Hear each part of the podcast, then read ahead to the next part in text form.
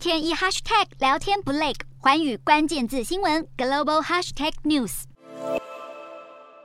提供家访服务的医生一大早就来到新冠肺炎患者的家，为病患打点滴、测量血氧浓度。日本第七波疫情造成医院病床吃紧，许多不到重症等级的患者无法住院，只能在家治疗。日本十号单日新增确诊首度突破二十五万例，创下疫情以来新高。没想到才过短短八天，十八号再度新增二十五万五千多例，再次刷新纪录。全日本更有二十一个都道府县创下单日新增的最高纪录。日本八号到十四号的一周内新增了一百三十九万例，累计新增确诊数连续四周居全球之冠。不过，亚洲其他地区的疫情也有持续升温的迹象。香港十八号通报新增超过六千例，当局表示年长住院者有增加趋势，将采取相关措施降低安养院长者的感染风险。不过在此同时，邻近的澳门则放宽入境限制，宣布从十八号开始，从香港、台湾和其他国家入境的旅客不再需要出示疫苗接种证明。当局强调，这么做不是因为接种疫苗不重要，而是大部分的入境旅客都已经满足接种要求。再要求出示证明，只会造成旅客不便。一项新的大规模研究显示，罹患过新冠肺炎的人